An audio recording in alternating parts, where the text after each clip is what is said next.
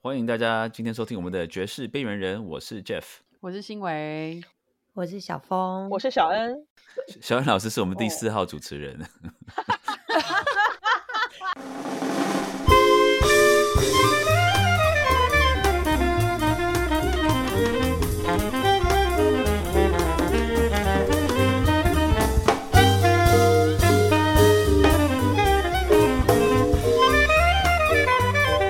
小温那样讲，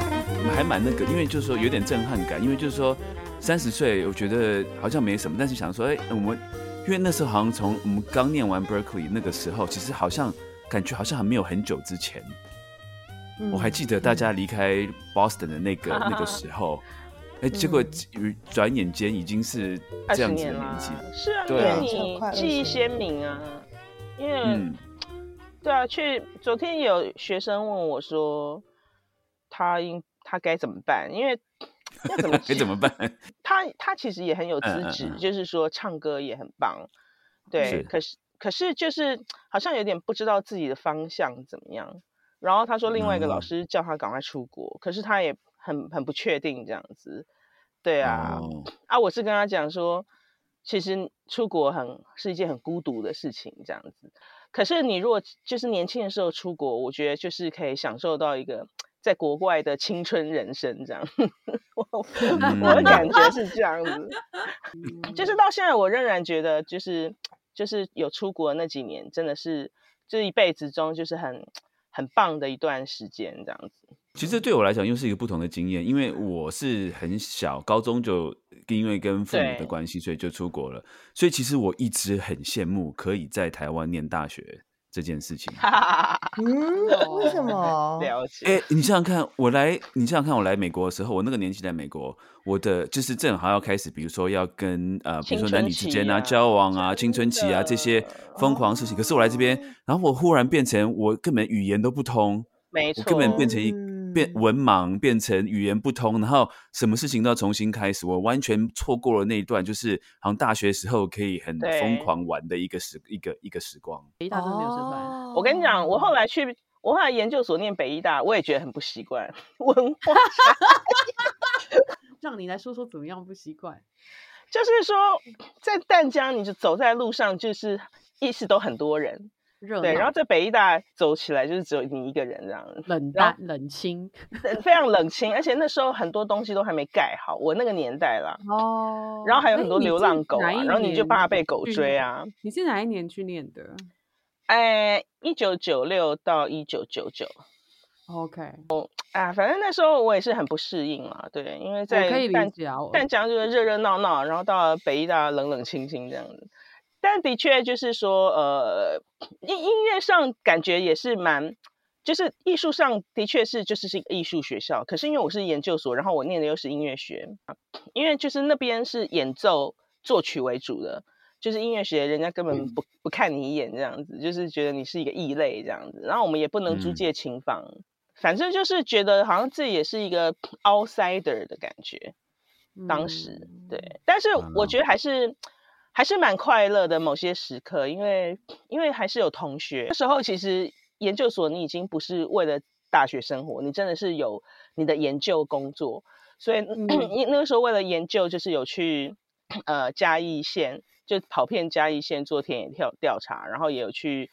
仁爱乡，就是后来去呃那个南投仁爱乡做的在德各克族啊，就做泰雅族的音乐的。田野调查，然后做我的论文这样子，所以其实觉得也是蛮蛮开心的，非非常有趣啊。对啊，那时候我有找一位，其实也是在底系认识的一个长笛手，然后我们俩，因为他也他也是想要，他也是念那个，他是念台大音乐学研究所，然后我们两个人就做吴老师的兼任助理这样子，然后就是呃有空就去嘉义做做田野调查，这样，就是那时候就两个。年轻的女生这样子，二十几岁，对，然后有时候就是看到那个庙会啊，就直接进去，就是或者说那个老人集会，然后就直接进去，就是超超有趣的。或者说看到老人呢，就问说：“阿弟也要去过啊不？” 这样子就开始搭讪老人，在那边就一直搭讪老人，就对。后来这个女生呢，她后来继续念她的音那个音乐学。然后后来就是在有在 UCLA 拿拿到博士这样子，然后就是现在也是回来，现在是现在他现在是我，因为我现在不是念台大音乐所嘛，嗯，然后他嗯现在是台大音乐所的所长这样子，蛮有趣的。哇对啊，哎，但我们今天到底要聊什么？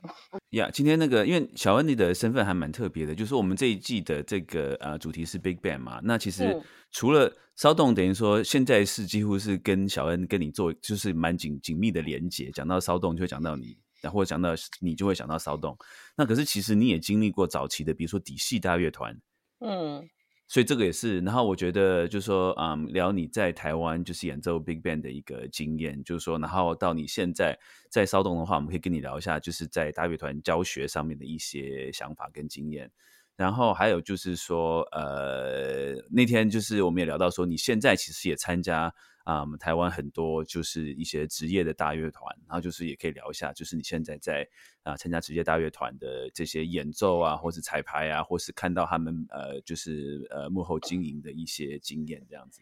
我觉得我一直很可惜，就是没有没有能够有机会在美国参加大乐团，除了那个啦，除了就是同学的，对、嗯嗯嗯嗯对，因为你知道对美国的，就 Berkeley，尤其 Berkeley 的乐团，就是它是 非常竞争的。嗯，对，之前我们那个年代，可是听说后来就没有，就后来听说有很多很多大乐团，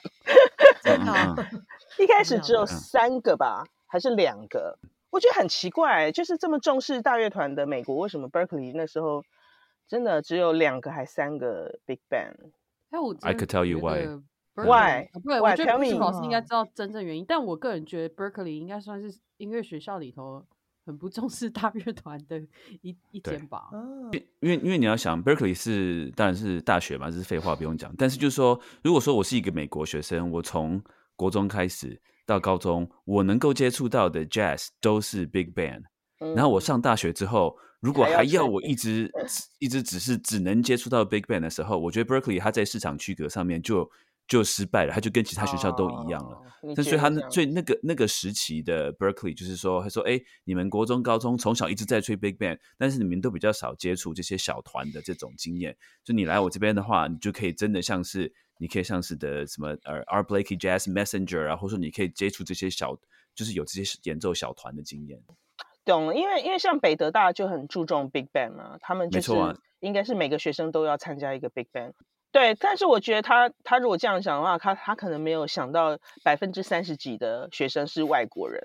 那有些人现在应该超过百分之三十吧，大概百分之八十的人应该都是外国人。没有，所以我觉得，所以他还是有嗯 Big Band 啊，他还是没有，我我知嗯道，我所知道的是他后来 Big Band 就变多了，因为好像有一个人叫 John Pierce 这个老师，好像他就开始带带，就是说，因为你之前 Big Band 就是 Rainbow Big Band，然后还有对 g r e t Hopkins，那那个就是都是要就是你真的能力非常杰出的学生才有机会进到这个 Big 很 Band。厉害的。然后后来 John Pierce 他好像我有看到他带哎四 rating 四的 Big Band，然后就是后来甚至哦有往下就是到三二这样子的 Big Band。对，我觉得应该啊是有人建议吧，就是说为什么你你要剥夺那些学生就是参加 Big Band 的可能性呢？虽然可能在美国可能是很多学生哦小从小就参加 Big Band，可是对很多没有接触爵士乐、没有接机会接触爵士乐的学生来说，我觉得 Big Band 仍然是接触爵士乐最好的方法。Big Band 一直是一个教育功能非常大的一个东西，这样。是啊，其实其实你在我们在的时候，它还是有一些就是比较嗯那个 rating 不用那么高的 big band，像那时候我有参加一个 Woody Herman big band，那个才五就可以参加。其实这个 big band 很有意思哦，因为它是 Woody Herman big band，所以他是那个 Frank Tiberi 在教那个课。哦那 Frank Tiberi 其实他就是 Woody Herman big band 的 leader。哎，对，所以找他来教，其实其实很屌啊，他就会对啊，很屌，就是完全就是他的团啊。那他你可以不只说是嗯学习到音乐，可以学习到很多这个 Woody Herman Big Band 的一些什么历史啊，他们平常演出的这些事情。可是好像他，我记得我们两三次 rehearsal 之后，他说对不起，这个课开不成。那为什么？我就不知道。就要讲到说为什么 Big Band 像小安他刚刚提到说呃，Big Band 是一个教育性质很高的，除了说可以学学习到一些，他等于说是好像说，如果说你是古典基础的，然后转型是一个是它是一个很容易转型的东西，因为你只要会看谱，你大概就可以演奏 Big Band。没错。可是它另外一个层面，我们从这个这个呃经济效益来讲好了，你想想看，你你做一个 combo 开一堂课，一个老师教一个 combo，一个 combo 可能只有五六个人，但是你开一个 Big Band 的时候，你一个老师就可以带二十个人，对，那个经济效益就高很多。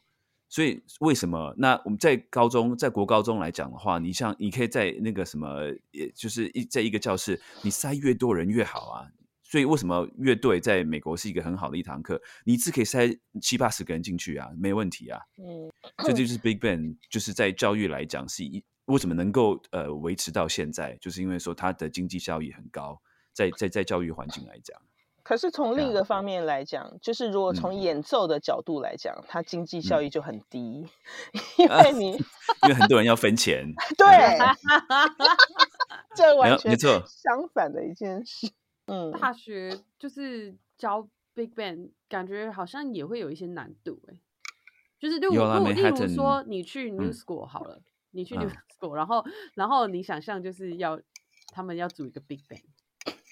就是我现在光用想的，我就觉得听起来。我是知道 Queen 是应该有 Big Band。其实大学来讲的话，Big Band 的呃情况会是这样，就是说像新闻你刚刚提到的，都是一些呃就是音乐院。嗯。那可是音乐院跟一些比如说是什么州立大学这种啊普通大学的音乐系，它的又不一样了。像根据我的观察，就是一般大学的一般大学，但是有音乐系，他们一般都会有一个 Big Band，而且。很多时候，那个 Big Band 还是他们这种爵士乐的主力，就是竞争很激烈。爵士乐的主力是什么意思？就是说，比如说，很多学生是为了那个大学的 Big Band 而去参加、去参、去训练他们的音乐系的。像比如说，呃，王瑞他们的那个 Oklahoma 那个，他们的团非常的强。我相信他们那个团绝对是他们学校招生的主力之一。嗯，你知道，就是我我骚动，其实蛮多学生。有一些学生是后来就是去美国留学，然后不是念音乐，就是因为他们都是台大的嘛。然后，但是他们去了那里的大学也会参加那边的 Big Band。嗯，就是这让我觉得很开心的一件事情。Big Band 的话，通常就是它有有分好几团嘛。就是一般来讲，一般的大学如果说有有三团的话，其实是一个非常应该算是一个蛮有嗯发展的蛮好的一个。一个一个 program，如果能够有就是有有三团的话，带 Big Bang 一团就已经够呛了，然后带两个，其实其实我觉得很不容易。就是想问小文老师说，你为什么觉得带 Big Bang 是一个很辛苦的事情？因为第一个很很多人啊，然后每个人的每个人的状况都不一样，然后每次去练 Big Bang 我都觉得压力很大，因为第一个之前啊，尤其是一开始。对，因为你不知道哦，今天有谁会请假，然后就是人员的那个就是出席的状况，就会影响到排练的状况嘛。团练就是等于你看你一个人对他们所有人十几二十个人，想非常有效率的练团，然后可是又不想要就是让他们觉得太无聊。你就是你会期待说，哎，这这次的 rehearsal 是一个很棒的 rehearsal 这样子嘛？所以就会有期待，就会有一个压力，这样子就会有伤害。所以你如果有人没出席，那你你你就很难带啊。对比方说，哦，小号第一步跟长号第一步都没来，那现在怎么带？那是不是请二号二就是第二步长号，呃，第二步小号你先吹一下第一步小号。那或者说有些有些程度参差不齐，有些人就是看谱特别的慢，那如果他又没有练好的话，那就是整个就是 会。一直在调整心态，就是说怎么样，就是觉得 OK，就是说，因为我也不想要说哦，一堂课一直在那边练那几个片段，嗯那这样子大家一定会觉得无聊啊，节奏组会觉得无聊啊。就是我希望，就每一次的 rehearsal 都要让大家觉得说，哦，这个是一个太棒的 rehearsal，我下次还要来这样子。这个就是给我的压。力，还是新威讲的，我有点忘了，就是说好像大学生你很难要求他们，那对，特别是我们又是社团。那像 Jeff 老师的课，你是修课的嘛？但是我觉得修课有另外一个压力，对，就是社团的话，就是他随时可以说哦，我不想参加，我有别的事，我要走，对不对？所以我觉得，呃，就是说我的我的任务就是让大家觉得说来这里是值得花他们的时间的。小安老师自我要求好高哦。因为我就 在想说，我们小时候从小练管弦乐团到大，我都不觉得有任何老师觉得应该要让学生在练团的过程中觉得我下次还要再来练。然后我们常常一个片段就是练到一个小时以上，然后大家都已经超想睡觉，然后就超无聊，然后或者是管乐可能已经不知道等多久都还没有吹到一个音，然后我们就是一直这样，我们就是这样长大的啊。所以到大学的时候，我真的觉得好烦哦，因为我们一个礼拜有两堂管弦乐团课。一次是三小时，一次是四小时之类的，然后就是都是一直这样子度过的。但因为其实还是其实还是有不同的现实的考量哦。因为像新伟你讲的，你的你们的乐团，因为你们比可能是音乐班或是音乐系，所以你们规定一定要参加管弦乐团，所以老师就没有也不可能被 fire。反正他就一学生跑不掉，就好像数学课，大家规定要上数学课，数学老师绝对不会想说我要怎么样让学生多一点学生来上我的课，因为他没有这样的压力嘛。可是像我们，就是说像小恩，他是一个带一个社团，像我的课虽然不是社团课，但是它是一个选修课，就学生可以不选，学生不选就会发生什么事情，我就 没工作。对啊，也是会有。所以其实我们的我们其实也没这么伟大，我了我没这么伟大，但是就是思考方面还是说，哎，我们必须要。能够让这个东西是有让学生有参加的动力啦。但是我就觉得哇，就好羡慕可以练 Big Band 的人，因为 Big Band 通常都不会小提琴的 因为你不是管乐，是人都是觉得无法得到的是最好的。没错。像我也超羡慕可以练管弦乐团呢。之前有去练练过，就是有有去过几次 NSO，我也是觉得压力感觉蛮大的。哦，我相信压力超大的吧？我觉得对我来说，你知道，因为像小袁刚刚讲这个，我就超级有深刻的体会，而且有那个实际的例子跟大家分享。就是管弦乐团的那个指挥，我根本不看不懂他们在干嘛。呃，有一次也对对对对，他们而且因为管弦乐团指挥就来就那个手一比下去就来，不像我们 jazz 会说 one two three four。我想说啊，开始了吗？我们到底在哪里了？然后有时候那个小节是有 pick up 的时候，我想说啊，我们这已经是在这次在那个第一小。节的第一拍还是刚刚是 pick up，what happened？然后你就整个就完了这样。知道以前就是有一个笑话，就但就是蛮暗黑的笑话的。他就说，欧洲的管弦乐团呢，都是演出的会比指挥下的还慢。然后呢，美国的管弦乐团呢，就是演出的时间跟指挥指的时间大概就是一样的。OK，嗯。然后台湾的管弦乐团呢，就是。呃，已经先演了指挥 才指下去，意思就是说没什么人在看指挥啦，就是哦，因为其实真正真正真的就是我可以理解为什么就是爵士乐完全没有办法理解古典乐指挥，因为真正好比较好的状态，其实真的是指挥指下去以后，乐团的声音才出来。嗯，哦，我我这个我其实知道为什么，因为古典的指挥呢。他下去以后上来的那一刻才是音要到的那一刻，是呃爵士乐的指挥是看的是下去的那个点。对，没有，可是跟新伟讲的一样，就是美国、欧洲的那个那个他们的这个呃习惯是不一样的。嗯，有些是下去的，有些看下去点，有些是看上来的点，这样你会还是有不一样哦。哦，有有有有差有好像有派别指挥的派别的差差异，好复杂。所以我们是就是。就我都会问我老婆说，就说呃，到这到底是怎么怎么一回事？然后她怎么说？哎，她也解释不清楚哎。我听说有个说法是，其实弦乐都是看首席。哎，对对对，看首席的那个弓嘛，会看弓的上下呀。知道哎，我觉得就是像你如果去听过像阿姆斯特丹大会堂管弦乐团，或者是你去听过就是欧洲的几个比较大的乐团以后，我们就会觉得它不是只 是技术上，就是对音乐的理解，还有就是说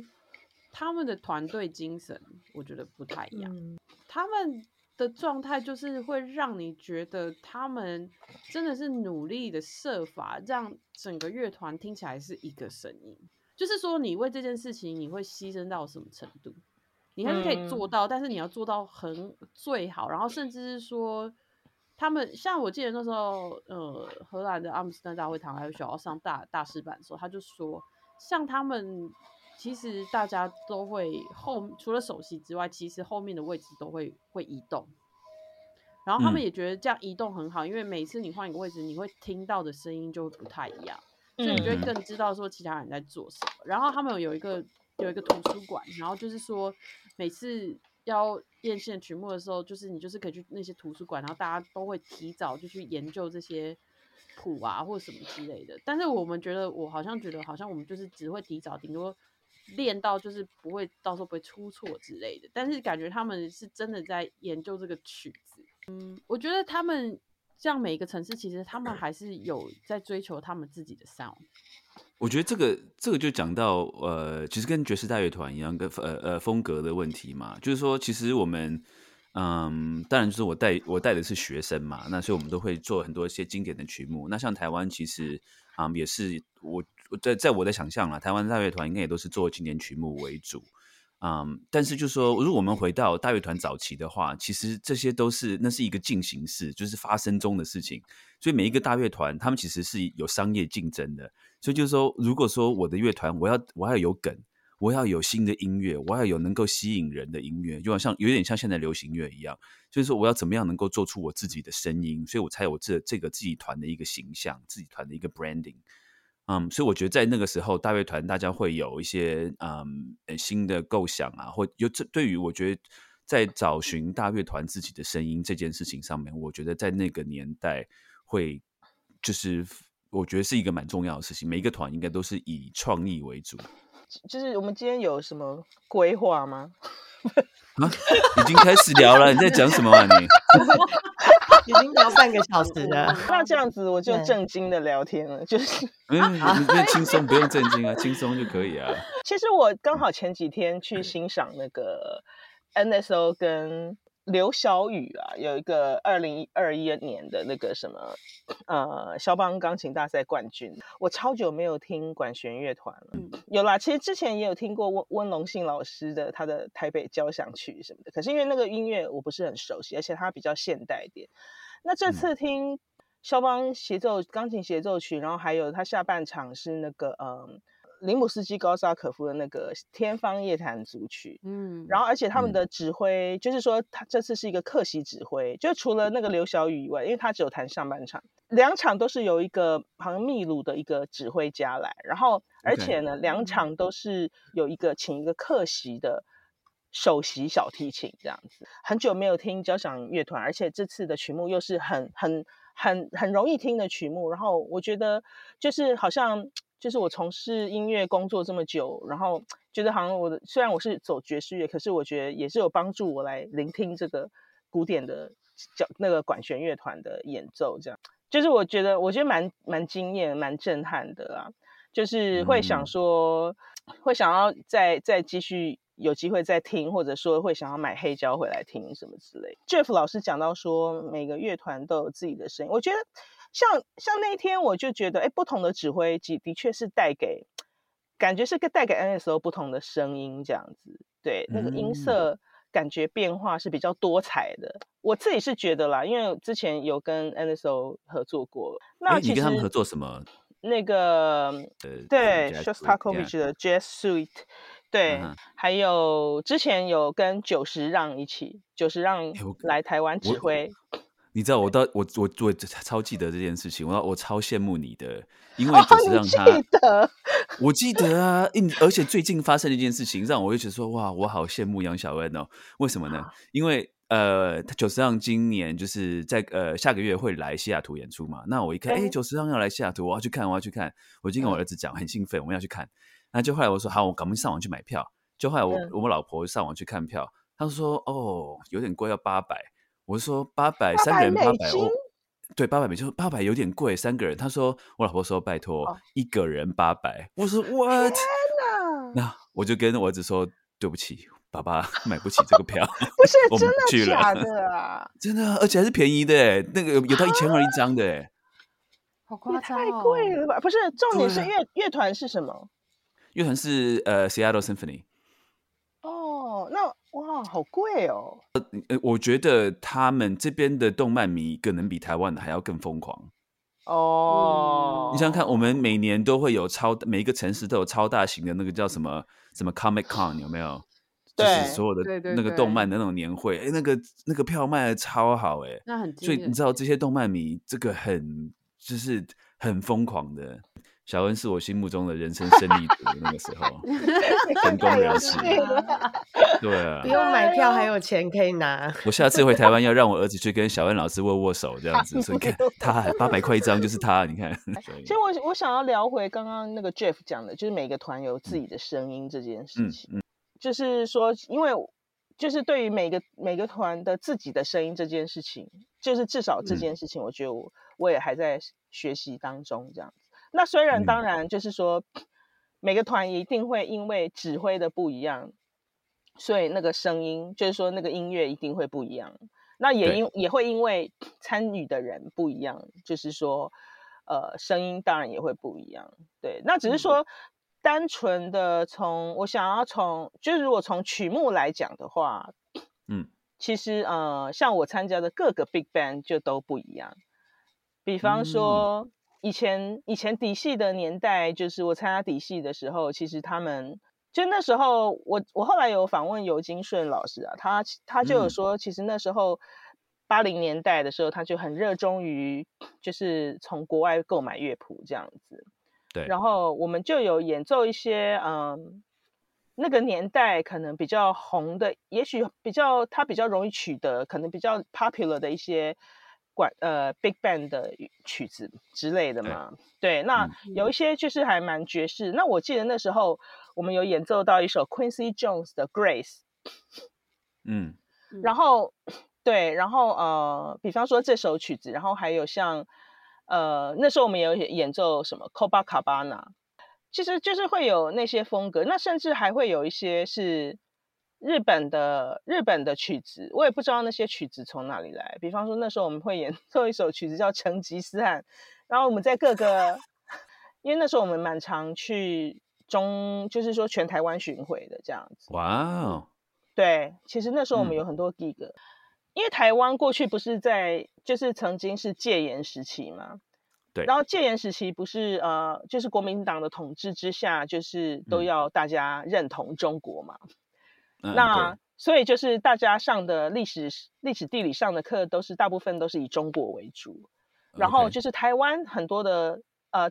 地方民情什么的被冷落在一边，然后就是就觉得说好像这些都不重要，我们也都没有学习，因为一八八七年解严嘛，如果没有记错的话，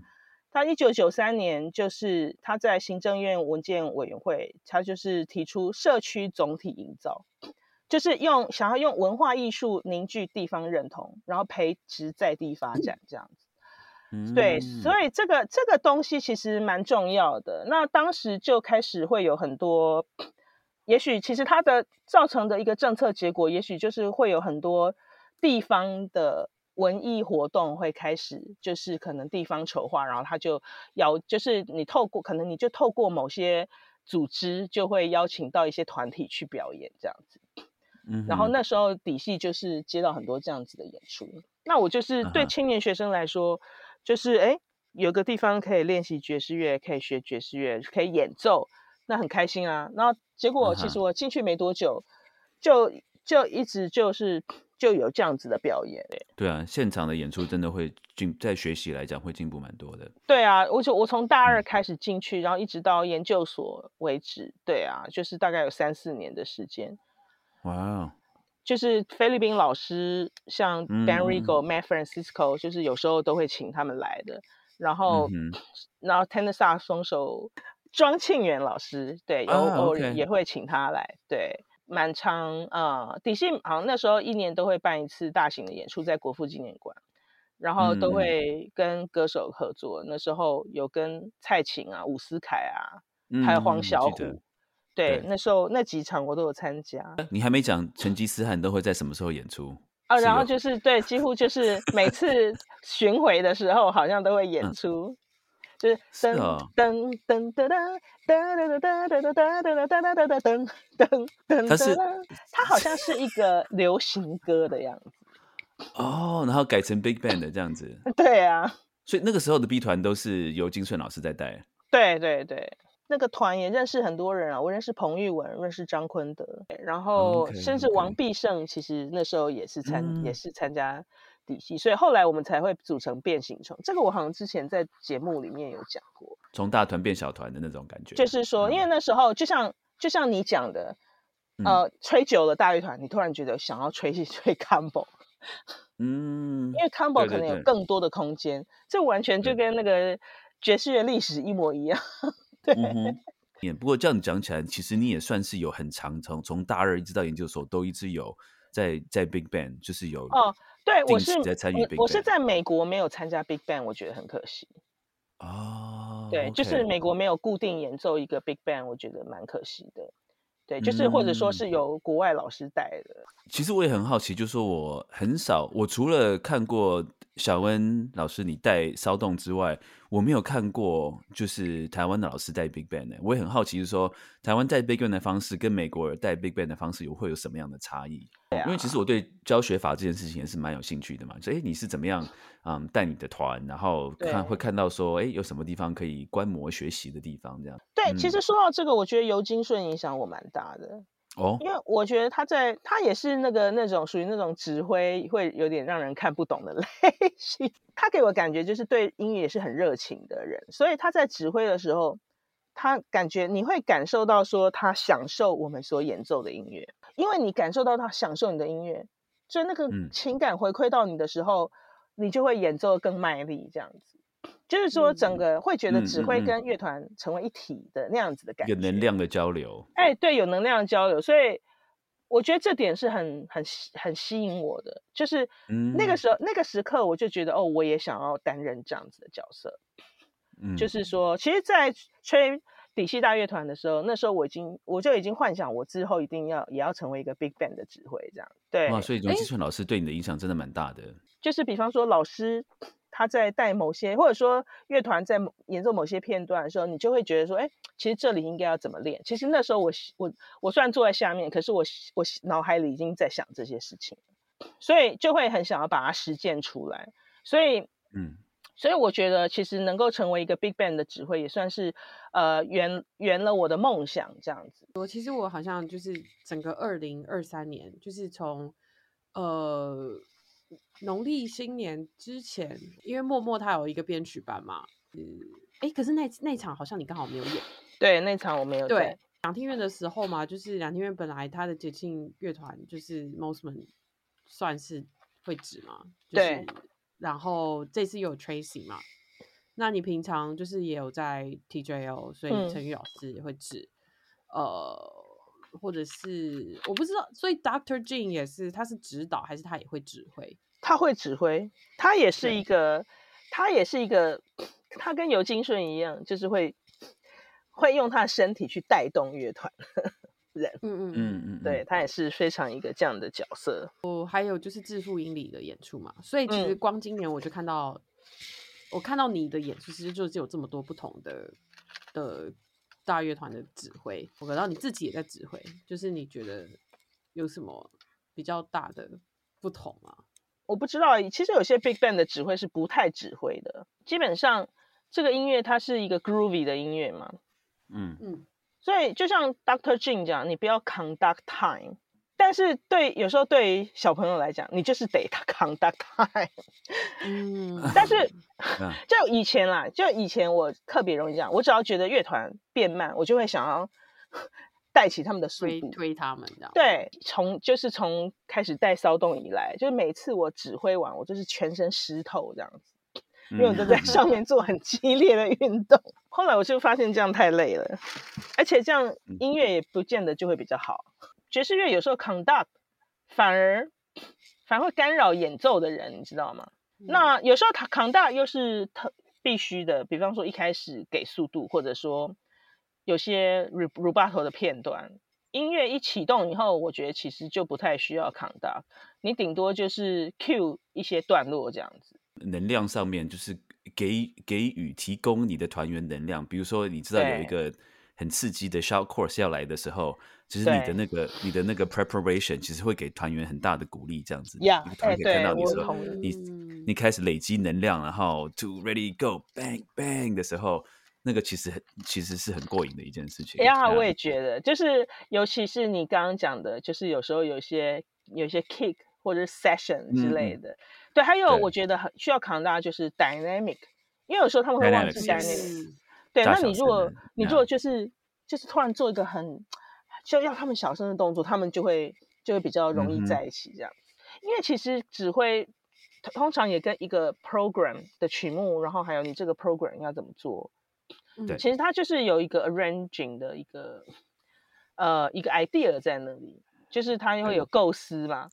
对啊，那其实也是等于是这个指挥的构思这样子，然后那真的是超花脑力的。我我自己呃呃拥有的一个优势就是说，我跟这我我跟我的团是每天练习嘛。那这些小团员年纪有很小，又是高中生这样子，所以其实他们其实是蛮像我这样的情况的话，他们是蛮依赖我。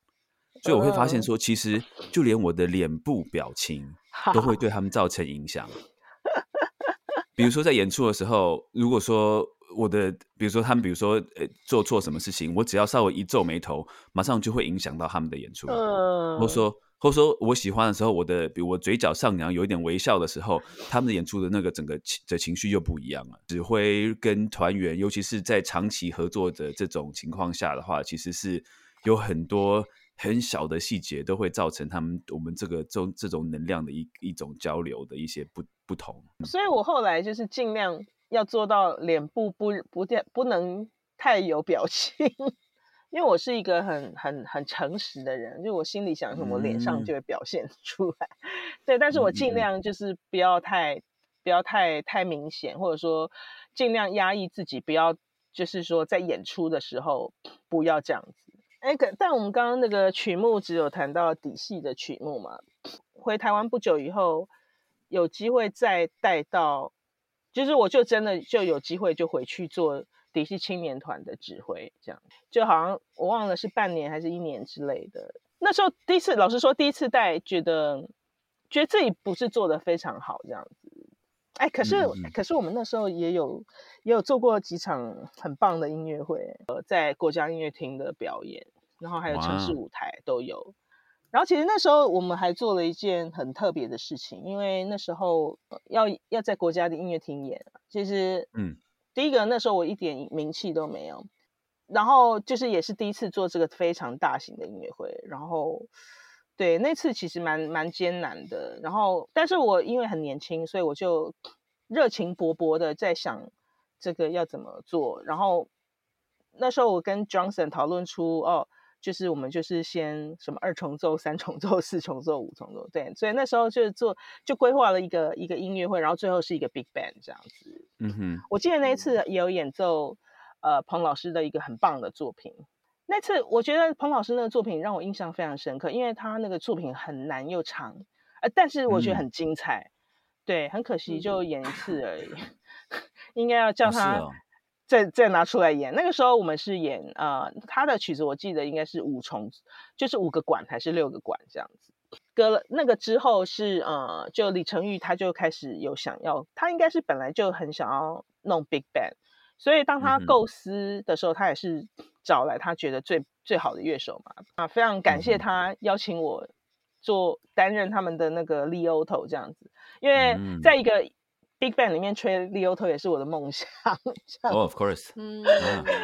呃，一开始的时候，其实我们也是遇到很多的困难，因为因为那时候台湾的管乐手，爵士管乐手还不是很多。嗯，想想看，那时候才二零一零年左右吧。其实有很多的乐手其实是是古典乐手这样子。呃，其实练起来蛮艰辛的，我觉得，因为大家的想象都不一样。而且李成玉他又是一个比较呃，他你你你，我不知道大家对他印象是怎么样，可能应该没有人看过他凶过任何人吧？就是他是，但是你有看过？我没有。哦，OK，他没有凶。我以为你要爆料了。没有没有，就是他的个性是不会去硬硬要别人怎么样的。后来 Doctor Jin 来到 TJO 以后，虽然我刚刚说在美国没有机会。能够上到 Big Band 的课，可是我觉得很幸运，就是在台湾可以被他带 Big Band，然后知道说，因为他有一些技巧，比方说带，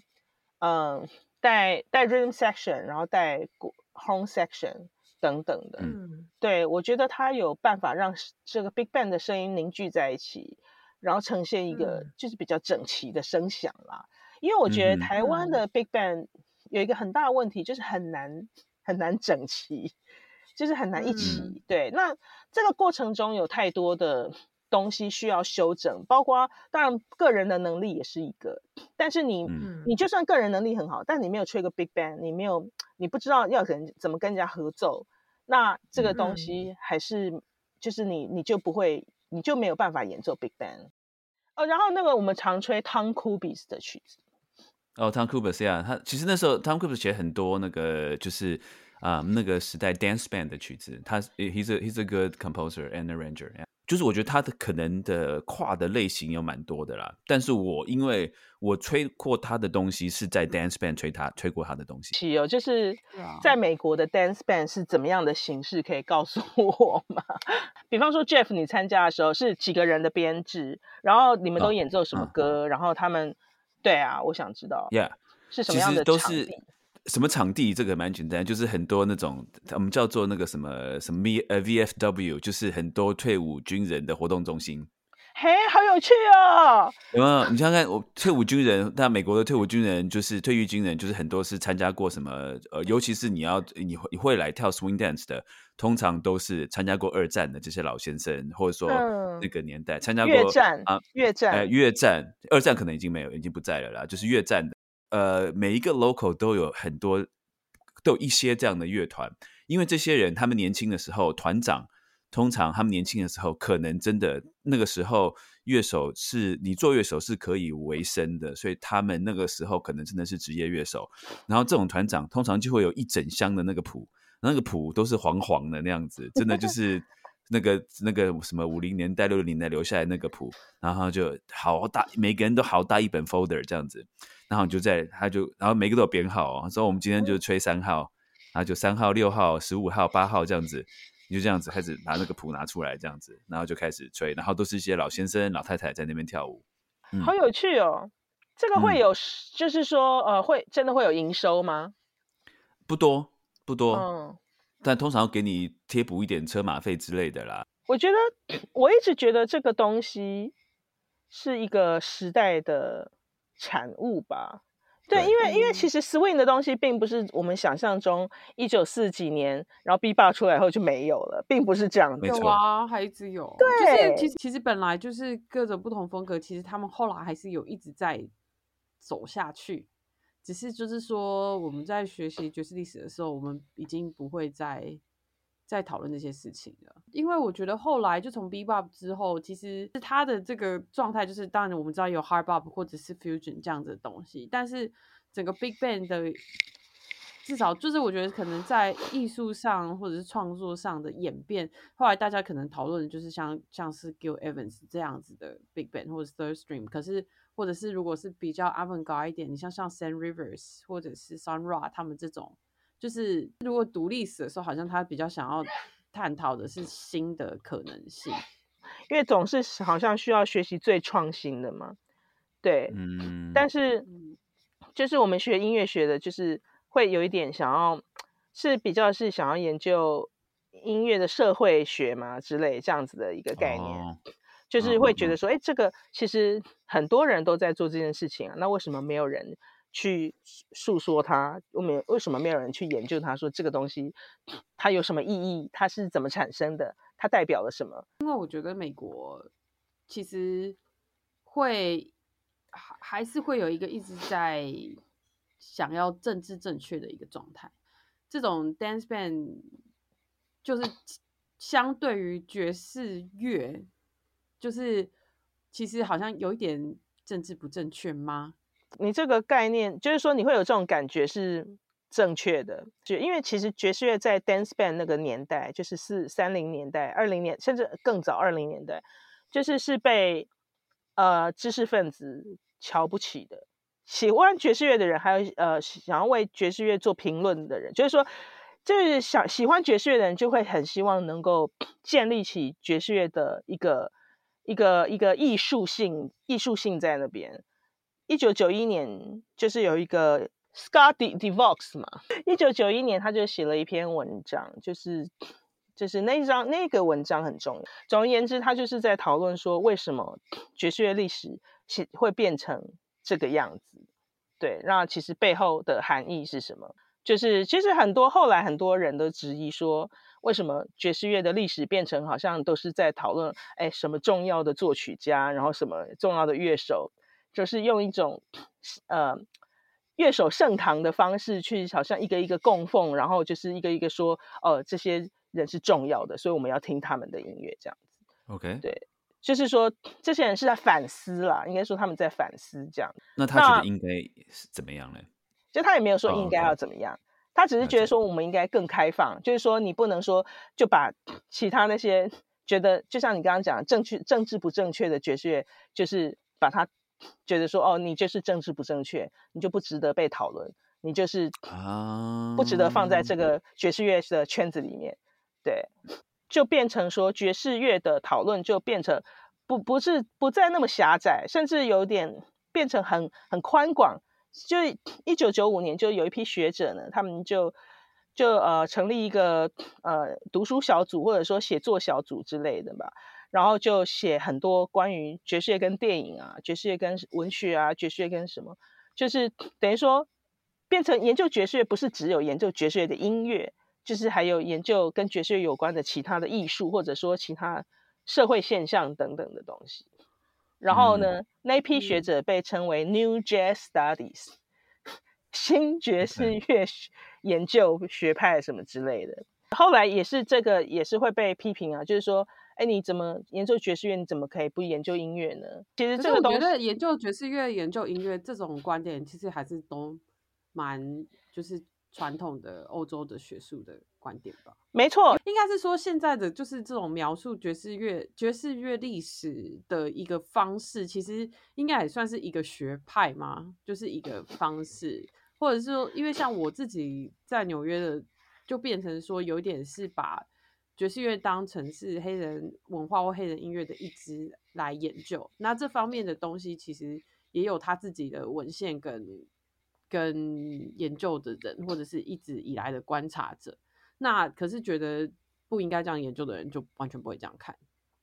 当然啊，就是就是会有不同，因为研究一个东西一定会有不同的角度嘛。就当你想要讨论这些问题的时候，你就没有办法只从某一个观点来看这些事情，否则你很容易就会陷入说，哦，那这些东西不能算是爵士乐，所以它是否就？就不没有什么资格纳入这些讨论中。啊，就是说，因为其实不管说你喜欢不喜欢，或者说你认同还是不认同这种音乐，但是其实这是因为这也是存在过的一个东西，或是存在的东西，所以其实然后尤其它又是因为爵士乐而啊引发的这种文化的时候，就是我觉得就是它有存它有存在过，所以就说它多少是有。从不同的角度来看，它是有值得呃讨论的，或是值得研究的一个意义在。对，然后为什么我会有兴趣？是因为这个 dance band 的文化呢，其实在五零六零年代、七零年代是影应该是影响台湾的。为什么退伍军官会去跳舞？就是因为就是军人他们就是应该是有一个跳舞的，也也怎么讲习俗吗？还是怎么样？因为像我以前听蔡爸就有讲说他们。当就是呃，军人都要学跳舞。是说在台湾的军人，还是说美国的军人？在台湾的军人，就因为我觉得应该是受美国影响吧。没错，我就是觉得应该也是某种程度上受到美国的影响，因为毕竟越战那个时候，就是台湾就是被作为这个休闲的地方嘛。那个时候有很多美军来台湾这样子，然后有很多美军俱乐部。那其实我十月底才参加一个呃，也参加一个。就是研讨会，然后有发表一篇文章，就是讲美国的爵士外交对台湾的影响这样子。对，那其实美国爵士外交这件事情是这二十年来，就是啊，就是有至少据我所知，至少有两两到三位以上的作者有出书这样子。我觉得音乐这件事情，等于真的是跟政治啊，其实真的是没有办法分开的。主要会有这个音乐外交，其实就是冷战嘛。因为冷战对他们来讲，就是出，就是你没有办法真的打仗，但是你必须去赢得人心，就是想要赢得那些就是对方阵营的那些明星这样子。所以他们其实当时有很多的，其实不只是爵士乐，都是当时有很多的文化外交在角力这样子。那像像俄国什么，就有很多的古典音乐啊、芭蕾舞团，就是他们都。对，所以其实当时美国一开始其实他也是有推这个古典音乐外交。但是从一九五五年开始呢，他们才发现说，哎，爵士乐这个东西可以作为他们的独特的一个文化外交的工具。为什么呢？因为一九五五年，Louis Armstrong 在好像在欧洲的某一个地方，就是得到非常盛大的欢迎，这样子，就甚至上了报纸的头条。然后那报纸头条是写说，哎，为什么美国不把爵士乐当成是秘密武器呢？对，所以从一九五六年开始，艾森豪总统对他就开始，他就找了 Dizzy Gillespie，对他们就开始就是有经过很多的讨论，就是那本书其实讲蛮多，就是包括说每次要派从用用国务院的名义派谁出去，然后要找谁。就是都经过很很很激烈的讨论这样子，因为其实那个时候还是有很多的人觉得说爵士乐手真的吗？哎，他们有些可能是毒虫啊，或者是就是好像就是社会地位并不高，或者是怎么样之类的，就是会觉得说这个真的能够代表美国吗？整个美国在推动这个爵士乐外交的过程中呢，其实无形中也形塑了爵士乐对美国的重要性。那那个作者他觉得很讽刺的一点就是。其实，当他们在派这些黑人去帮他们做爵士乐外交的时候，黑人在国内是没有得到民权的。Louis Armstrong 当时就是答应要做这件事情，然后他其实被很多黑人同胞大力的抨击，就觉得说他不应该接。这个工作，然后其实有一段时间他也拒绝这这个工作。我我看到书，他是说他好像只有，就是说美国派他去的，就是说由政府出面派他去的，好像只有一次之类的。后来他都是受到邀请，就是出国去。所以其实他他会被称为 Jazz Ambassador，就是好像是有张唱片就叫做 Jazz Ambassador，就是他就是就算没有被政府任命为这个工作，但是他也被认为是公认的这个。爵士大使，因为其实到现在还是有这个工作。有啊，其实到秘密 Jones 的时候，他就说有几年，就是他觉得那个总统是他觉得没有办法说服他，所以他就没有办法，他就他就不去做。对对对对对。而且其实跟台湾的关系也很有趣，因为之后几乎就是台美国就很少官方派那个乐团来或乐手来台湾，然后可是最近呢，他们又派了那个什么。Lincoln Center 就是最棒的什么 U Span，DC Carnegie Hall。对，总而言之，就是非常的，就感觉训练有素啦。就是我说的训练有素，不只是不只是音乐，还有就是 program 的流程，就是感觉他们就是作为美国的爵士外交大使。台湾算是一般美国民众会讨论的话题，茶余饭后的话题，真的绝对，嗯，绝对不是一个陌生的一个地方了。大家都知道台湾在哪里。现在，对，但以前不是我们我们去美国念书的时候，那时候不是这样子的，不是，对，对，没错，就是有所改变啦，真的。所以就是觉得音乐跟政治很有关系，这样子。现在刚刚是聊到，好像又一直那个 不断的游移，所以，所以我觉得像。Jimmy，呃，就是或者说像 Jim Icon，对他他来以后就给了我们一一个比较，我觉得比较美式的声响。因为一开始是老实说，一开始是不知道怎么形塑自己的声响。哦，我觉得我觉得是这样子啦。一个乐团的声响呢，以一个乐团来讲呢，当然每个团员也每个乐器都很重要，但是其中最重要的可能是 lead trumpet 跟鼓手。会影响那个乐团的声响，我不知道 Jeff 同不同意这件事情。大致上是同意的。我分享一下，就是我之前，嗯，我近两年看过两个 Big Band，一个是呃 Duke Ellington 的的 Ghost Band，就是应该应该是 Duke Ellington 的孙子现在在 run 这个团，就是 The The Duke Ellington Orchestra。然后他们来的时候，他们的团就很，他们的声音就是音量是很大的。嗯，那然后另外一个现在在美国就是在诠释 Duke Ellington 的一个权威的团，就是呃 Winter Marsalis，就是 Jazz at Lincoln Center 的那个 Orchestra，他们也是另外一个诠释 Duke Ellington 的一个算是算是比较权威的团。然后他们不久前就来西雅图，然后我去看他们的演出，我 I'm so surprised，嗯，就是他们的声音音量是很小的，不是说很小声，但是他们的音量。你绝对不会说好像听起来有压力，他们的音量是是小的，但是他们在很多细节都做得非常的漂亮，所以他们都是同样做 Duke Ellington 的音乐，可是做出来的他们诠释的方法是截然不同的，但是有不同的美感在，所以我觉得就像回应刚刚就是小文老师刚刚提到说，呃，这个你比如说你的 leader 啊，或者说你的 trumpet 啊，或是大家每个乐团，它还是会有不同的声音。你们还记得那个呃，加州是在八零年代有一个很七八零年代嘛，有一个很有名的吹高音的小号手。对不起，这样讲是太没有 information 了。对对对对对，这个线索稍微少了一点。加州我只能排除掉所有在东岸的人而已，但是我还是不知道是谁。是 Maynard Ferguson 吗？对，就是他。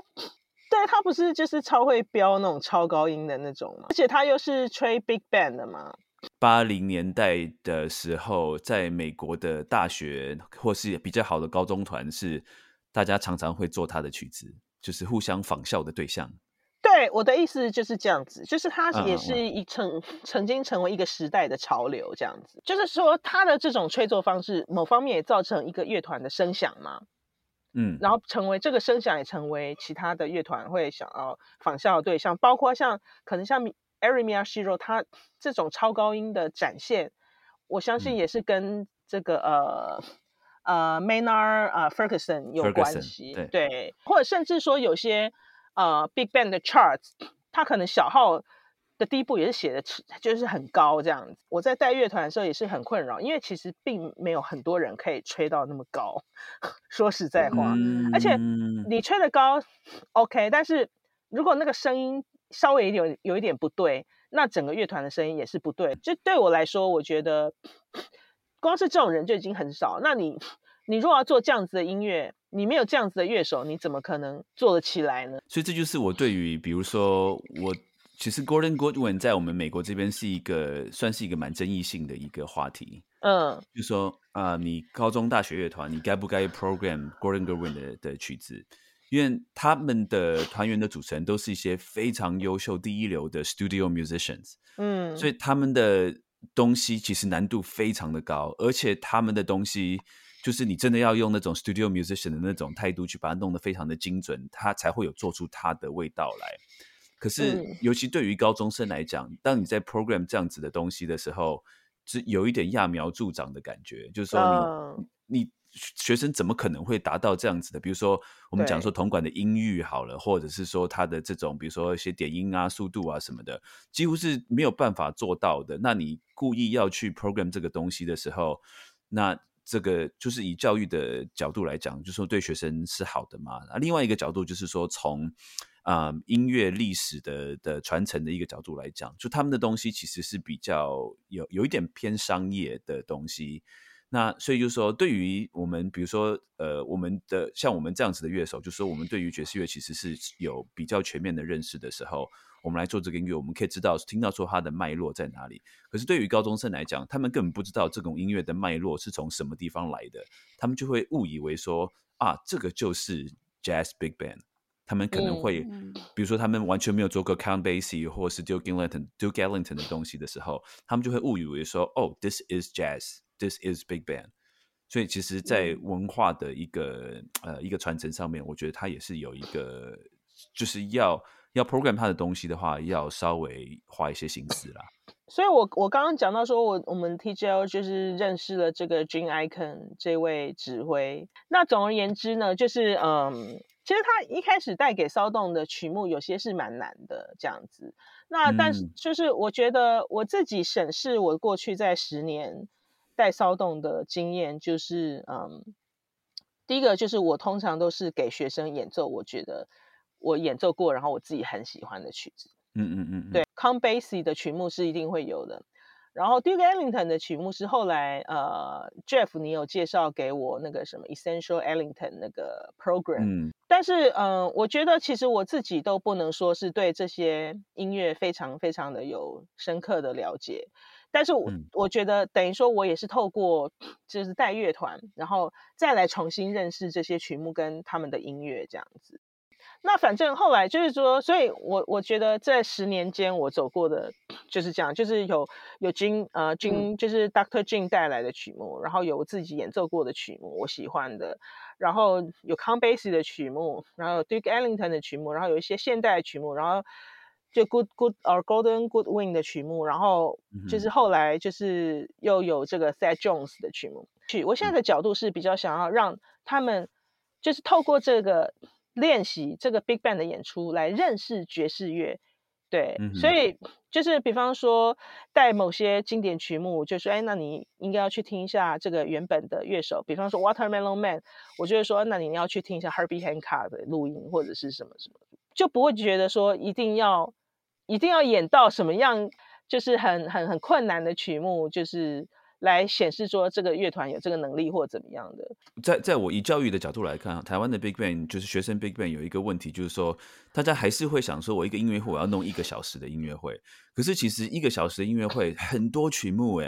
哎。就说对于学生的呃体力来讲，或者说对他们这个音乐消化程度来讲，我觉得是有一点就是填鸭式的方式。你要在这么短时间内准备要一个小时的曲目，那个你怎么可能把这些曲目真的练得好？那就是我觉得，尤其尤其以学生来讲，好，他们的目的是要学习，而不是说弄一弄出一个 professional level 的 concert。但所以如果说你把你的目目目标混淆到说，哦，我要弄一个 concert，看起来好像来炫耀我的技巧，但实际上他们呃失去了教学的机会的话，我觉得是有一点本末倒置啊。小刘老师现在有有编这种就是你觉得适合的 standard 给骚动吹吗？其实很少，因为其实编曲要花我蛮多力气的。从 Berkeley 回来之前的一个梦想嘛，觉得哦，如果就是没有工作的话，我就那时候我我爸爸好像还有一个旧家，我就想说，我就在那里成立一个乐团，然后谁要来都可以，然后再依照什么人，然后就是来的编制，我就自己在那边编曲，这样 也觉得蛮快乐的。想象中啦，想象中觉得这样会蛮快乐，但其实编曲其实是一件不容易不容易的事情，因为爵士乐毕竟还是以比较。应该说之后都是蛮蛮以乐手为中心的这样子，乐手跟作曲家之间，就是说或者说在创作品的这个比例的问题，作曲家或编曲家，他如果本身不是乐手的话，他是不是比较难以打进爵士乐的这个圈子呢？就是说像 Maria Schneider 这样，当然就是，对，他完全就是作曲跟指挥，对，就是像他这样是很特别，可是。在整个爵士乐的世界里面，就是有几个可以做到像这样子。可是因为我觉得这是这几年的一个奖项，呃，像 Darcy James，就是他也是一个，就是他就是没有演奏在作曲。像 Maria Schneider、Darcy James，我觉得这个是比较后来可能就是有有一群人就真的是在做这样子的事情。因为像像作曲，然后再给乐手演出，就是这是古典音乐。很常见的事情，嗯，所以作曲跟乐手早就分分工了，所以呃，所以古典音乐的研究就是很奇怪，就是针对作品在研究。可是爵士乐它就是非常依赖乐手的一个一种音乐，因为乐手的即兴演奏也是很重要的一个部分嘛，所以你你不能只研究爵士乐的作品。就是那个即兴演奏也是很重要的。应该说，最近深刻的感受到说，哎，作曲家跟乐手之间开始产生一个反思，即兴演奏在爵士乐作品里面的分量，对，是不是会影响爵士乐手来演奏这个作品的乐趣？就是如果说，哎，有人愿意参加我的乐团，然后我们我能够为大家一起能够写奏写作一些曲子，然后来表表现我们自我们这个社群。这个是我的梦想之一。可是如果说今天就是带入一个作曲家，然后呃，他可能本来也不是属于我们的社群，就是但是我们就是因为很觉得哦，他作品很有趣，所以我们来演奏，那就是比较像是我们在呈现他的作品，就是 showcase 这个。对我觉得比较像 showcase 这个人。我觉得就是你在带团的时候，无形之中你会把你对音乐的理想传达传达给他们。嗯，所以我觉得就是这在这方面，我觉得就是有一种音乐的语言是类似的。嗯嗯嗯，我不知道怎么样讲述这件事情，但我的感觉就是这样子。对，所以这一刻我就觉得哦，就是好像。带一个大乐团还是蛮值得的。那今天很谢谢大家 收听我们的爵士边缘人，也谢谢小恩来参加我们的节目。我是 Jeff，我是新维，我是小峰，我是小恩，谢谢，谢谢大家，谢谢小恩老师，谢谢大家，谢谢，谢谢，拜拜，拜拜，拜拜。